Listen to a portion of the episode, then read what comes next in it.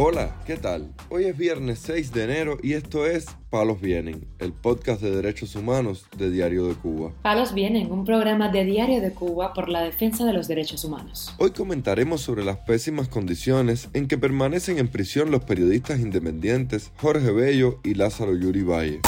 También hablaremos sobre una resolución que podría aprobar el gobierno de Bélgica destinada a condenar las violaciones de derechos humanos en Cuba.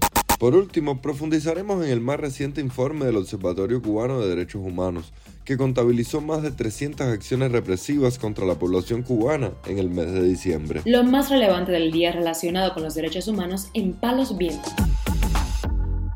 Dos periodistas independientes que cumplen sus condenas en el Combinado del Este continúan en precarias condiciones, sin medicamentos ni alimentos y con falta de asistencia médica especializada, denunciaron sus esposas a Radio Televisión Martí. Uno de ellos es Lázaro Yuri Valle Roca, sentenciado a cinco años de cárcel por los presuntos delitos de propaganda enemiga con carácter continuado y resistencia, tras ser detenido el 15 de junio de 2021 por filmar a varios activistas que lanzaron octavillas con frases martianas en la calle Zanja en el municipio de Centro Habana. Escuchemos las palabras de su esposa, Eralidi Frometa. Con Lázaro sigue ocurriendo lo mismo allí dentro de la cárcel. Yo no le veo ninguna mejoría respecto a su estado de salud. Ahora mismo esta hipertensión que se le fue diagnosticada, según él me dijo, se rompió hasta el equipo de tomarle la presión allí. Más el problema de la visión que no ve y desde el año pasado en varios meses se ha venido exigiendo que acabe de ser valorado por un oftalmólogo, además de decir que continúa con el mismo problema respiratorio, que la gripe no se le quita. Allí no hay alimento para darle a los reclusos, lo que se le está dando es un agua hervida. El otro caso es el del comunicador Jorge Bello Domínguez, quien está cumpliendo 15 años de prisión por su participación en las protestas populares del 11 de julio en el poblado de Huira de Melena, provincia de Artemisa. Su esposo también denunció las condiciones en que permanece. En estos días Jorge está sin alimento, como la visita se la han alargado demasiado, es cada treinta y pico de días, y entonces eso no le alcanza hasta que le den la otra visita. Él está asignado ahí adentro, con la poca alimentación que hay en el penal por su posición política, Pedro, que es de la sección 21, lo tiene bastante hostigado. Por otra parte, el próximo 12 de enero, la Cámara de Representantes del Reino de Bélgica debatirá una resolución destinada a condenar las violaciones de derechos humanos y romper ciertos lazos con el régimen cubano, según informó Radio Televisión Martí. La resolución fue presentada a debate por las diputadas federales de dicha Cámara, Ellen Samin y Annick Pontier, según dio a conocer el portal digital de la Comisión Internacional de Derechos Humanos en Cuba, en un reporte firmado por Leo Juvier Hendrix, un activista cubano residente en Bélgica. Calificada como histórica, esta resolución consta de 18 páginas en las que se exponen las múltiples violaciones de los derechos humanos y civiles que practica el régimen de la isla contra artistas, disidentes pacíficos, periodistas independientes, defensores de derechos humanos y miembros de la oposición política, así como las sistemáticas violaciones de derechos humanos por parte del régimen contra su personal médico que labora en el extranjero en misiones, violaciones que son contrarias a los principales convenios de la Organización Internacional del Trabajo ratificados por Cuba. El documento pide la cancelación del Festival de la Semana Belga en La Habana hasta tanto no se cumplan las condiciones de respeto a los derechos humanos y civiles de los cubanos y termina con un reclamo de libertad para los prisioneros políticos. También exige a la Comisión Europea la aplicación del artículo 85, apartado 3, inciso B, del Acuerdo sobre Diálogo Político y Cooperación en materia de convocar inmediatamente a la Comisión Mixta ante las violaciones del acuerdo por parte del gobierno cubano, lo que conducirá a la suspensión del acuerdo por la continuación de graves y sustanciales violaciones de los principios democráticos, incumplimiento de todos los derechos humanos y libertades fundamentales y la falta de respuesta a pesar de los numerosos llamados al respecto.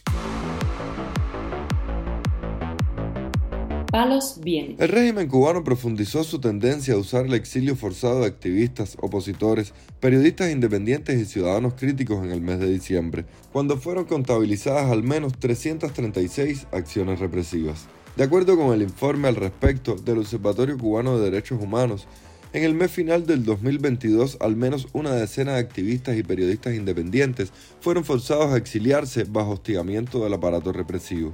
El director de estrategias de la organización, Yaxi Cires, comentó al respecto a Radio Televisión Martí. Estamos denunciando que se mantiene el ambiente represivo en Cuba. Según los datos que hemos publicado, que corresponden al mes de diciembre, se mantienen las detenciones arbitrarias, las retenciones de opositores y activistas en sus casas para que no puedan salir a ejercer sus derechos o su labor profesional, pero también estamos denunciando con fuerza que se ha intensificado ese patrón represivo de eh, presionar, amenazar constantemente a activistas, a periodistas independientes e incluso a prisioneros políticos para que se vean forzados a irse al exilio. En muchos casos se les da a escoger entre o permanecer encarcelados en Cuba o irse para el exilio. Y este es un patrón que lo denunciamos porque vemos que en los últimos meses se ha intensificado. Es evidente que el régimen cubano no quiere que exista una oposición y una sociedad civil activas en los próximos meses y años en Cuba. Entre los cubanos forzados al exilio en diciembre, el Observatorio Cubano de Derechos Humanos mencionó a Camila Cabrera Rodríguez, activista de la Iniciativa Ciudadana Justicia 11J, José Daniel Ferrer Cantillo, activista de la Unión Patriótica de Cuba e hijo de su líder, José Daniel Ferrer, encarcelado desde julio de 2021.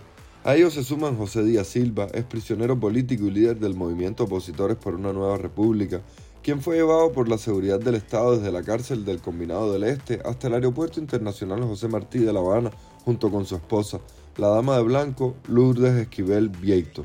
Cierran el listado preliminar la activista y exprisionera política Lidia de la Mora Valle, de la UNPACU y el youtuber Yander Serra Palomares. Según la ONG con sede en Madrid, de las 336 acciones represivas, 71 fueron de algún tipo de detención arbitraria y 265 constituyeron abusos de diversa naturaleza, de acuerdo con los informes de la red de relatores de la organización en la isla. Del total, 95 fueron sitios de viviendas de activistas. 48 califican como abusos contra presos políticos en las cárceles, además de amenazas, citaciones policiales, hostigamientos, multas y juicios en contra de diversos ciudadanos cubanos, no todos parte de la oposición activa al régimen. Palos Vienen, un podcast de derechos humanos de Diario de Cuba con la producción y conducción de Mario Luis Reyes. Muchas gracias por acompañarnos este viernes en Palos Vienen, el podcast de derechos humanos de Diario de Cuba. Pueden escucharnos en DDC Radio, Spotify, Google Podcast, Apple Podcast, Telegram y SoundCloud. Yo soy Mario Luis Reyes. La próxima semana regresamos con más información.